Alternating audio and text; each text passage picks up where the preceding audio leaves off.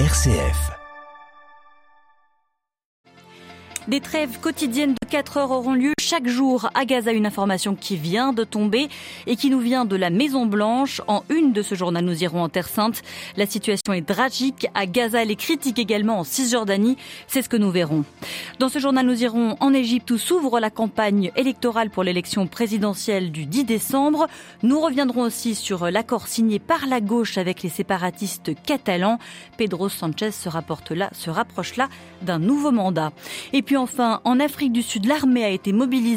Elle a cinq mois pour tenter de mettre fin aux activités minières illégales, nombreuses dans le pays. Radio Vatican, le journal, Marie Duhamel. Bonsoir à tous. On vient donc de l'apprendre. Israël a accepté de faire des pauses quotidiennes de 4 heures dans le nord de Gaza. Une information qui vient à l'instant de tomber. Elle est sourcée Maison Blanche. Après un mois de guerre par peur des combats au sol et des bombes dans le nord de Gaza, justement, 50 000 Palestiniens encore ce matin ont fui vers le sud.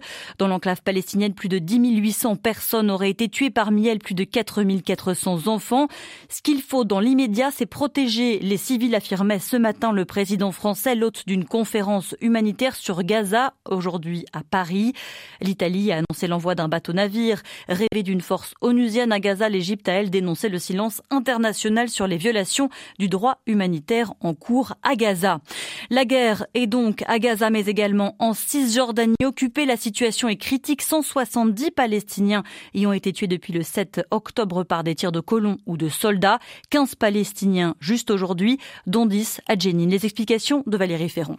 Depuis trois semaines, les responsables des hôpitaux de la bande de Gaza ne cessent de demander un cessez-le-feu immédiat pour mettre fin au génocide en cours, étant de loin les acteurs sur le terrain les mieux placés pour juger de la situation sans précédent dans laquelle ont été plongées les populations civiles palestiniennes. Semaine après semaine, médecins, infirmiers et ambulanciers font face au quotidien à chaque minute à un flot de personnes tuées et blessées, alors que des milliers d'autres restent coincés sous les décombres des maisons et immeubles détruits par les bombardements israéliens qui visent également indirectement ou directement les hôpitaux que l'armée israélienne a annoncé vouloir tous détruire. Les opérations se font le plus souvent à la lumière des téléphones et sans anesthésie, Israël refusant toujours l'acheminement de carburant pour faire tourner les générateurs et d'aide médicale conséquente. Entre l'afflux des blessés et des corps de personnes tuées, les médecins sont obligés de plus en plus de traiter les patients à même le sol dans les couloirs des hôpitaux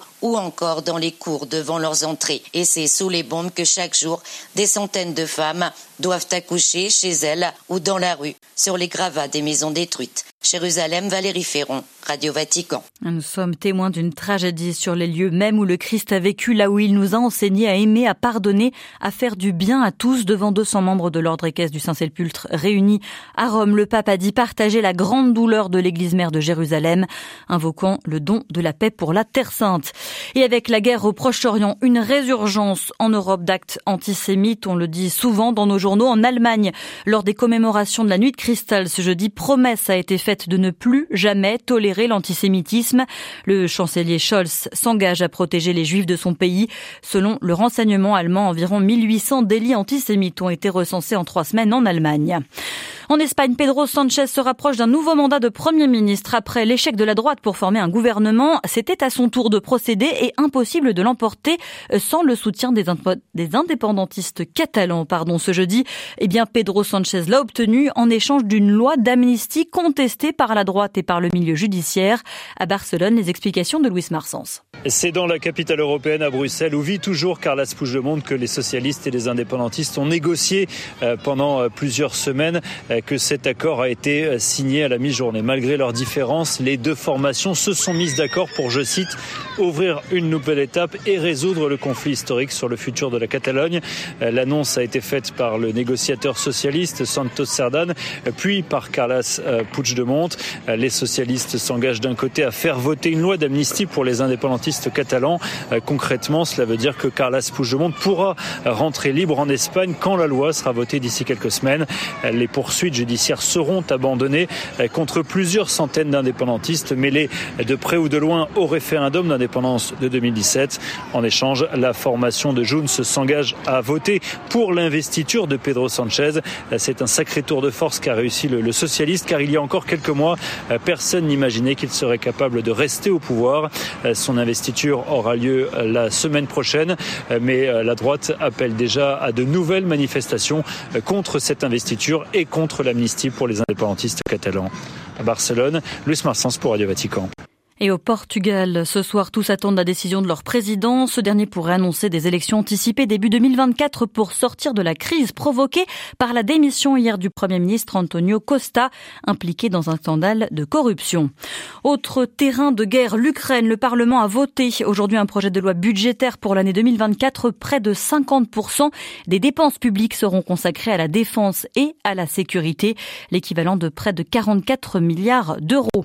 Il réclame des sanctions sans lacune contre Moscou à Strasbourg. Les eurodéputés ont demandé aujourd'hui un embargo total sur le gaz liquéfié et le GPL russe. Ce jeudi en Allemagne, le gouvernement a dévoilé un plan pour soulager et massivement l'industrie de ses coûts d'électricité. Un plan à près de 30 milliards d'euros à coût de baisse d'impôts massives et de subventions. Le ministre saoudien de l'énergie appelle à soutenir les 800 millions d'individus à travers le monde privés d'un accès fiable à l'électricité. Le prince Ben Salman s'exprimait lors d'une conférence sur la coopération économique avec l'Afrique, organisée en Arabie saoudite en amont de la COP28 de Dubaï. La conférence de l'ONU sur le climat, le changement climatique qui accueillera pour la première fois un pape. Le Saint-Siège a fourni des détails sur la visite du pape François sur place. Il prononcera un discours le samedi 2 décembre et conduira plusieurs séries d'entretiens bilatéraux. Ouverture ce jeudi de la campagne pour l'élection présidentielle en Égypte. Le gouvernement Sisi promet depuis des mois un scrutin démocratique transparent, appelle à un déplacement massif des Égyptiens aux urnes le 10 décembre prochain, mais le résultat du vote semble déjà écrit. Face au général Al-Sisi, aucun candidat crédible. Beaucoup d'Égyptiens dénoncent un faux scrutin sans réel enjeu. Léonie Lebrun. Dans les rues du Caire, les Égyptiens sont frileux quand il s'agit de parler politique. Les quelques-uns qui s'y risquent ont très peu entendu parler de la campagne qui s'ouvre aujourd'hui. C'est ce jeudi, je ne savais pas, je le jure. Il n'y a pas d'élection en réalité. Ça aurait pu si l'opposant Tantaoui avait participé, mais sans lui, non. Vous voyez, je ne savais même pas que la campagne démarrait ce jeudi. Posté devant un des nombreux portraits du président Sisi qui s'affiche en ville, Mahmoud, 25 ans, n'ira pas voter. Les bureaux de vote Non, vraiment, je n'irai pas. Comme je vous l'ai dit, ça ne fera pas de différence. Ici, tient le pouvoir d'une main de fer depuis le début. S'il doit le faire jusqu'en 2030, eh bien ce sera 2030. Face au président, un seul homme semblait crédible, Ahmad Tantawi, empêché de candidater officiellement faute de parrainage suffisant. Rowan était une de ses supportrices. Elle dénonce des obstructions. On voulait aller aux urnes. On demandait la démocratie en allant aux urnes. Mais on n'a pas pu faire de parrainage pour Tantawi. Comment est-ce possible? Dans ce cas-là, ne parlons pas de démocratie, c'est une mascarade. Une belle mascarade. Faute de démocratie réelle, dit-elle, pas question pour elle non plus de se déplacer aux urnes le 10 décembre prochain. Léonie Lebrun-Lecaire pour Radio Vatican. En Afrique du Sud, le gouvernement mobilise l'armée pour contrer les activités minières illégales gérées par des gangs, une source d'insécurité, une menace pour les infrastructures des grandes villes sud-africaines. Les explications de Gabriel Porometo. Une opération militaire d'un coût de 25 millions d'euros qui durera jusqu'à avril 2024. En déployant 3300 soldats dans le pays, l'Afrique du Sud déclare guerre aux mineurs illégaux. Depuis des années, le sous-sol de Johannesburg est un gruyère. En cause, les nombreux trous, puits et tranchées creusés par des mineurs clandestins dans ces anciennes mines abandonnées, à la recherche de quelques pépites d'or. Ces mineurs, provenant souvent de pays voisins pauvres comme le Lesotho ou le Zimbabwe, s'organisent en gangs, un danger pour les résidents des villes sud-africaines, inquiétés par de nombreux cas de viols et d'agressions de la part de ces mineurs, mais aussi par les fusillades entre gangs rivaux, qui ont eu lieu même dans des quartiers résidentiels. Ce phénomène inquiète également les mines en activité, craignant pour leur sécurité.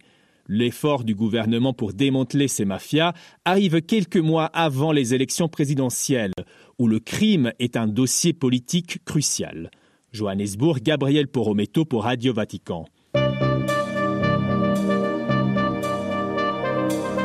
Voilà, c'est la fin de ce journal. Merci de l'avoir suivi. Merci de votre fidélité aux ondes de Radio Vatican. L'actualité du monde et de l'Église dans le monde revient demain matin à 8h30. Excellente soirée à tous.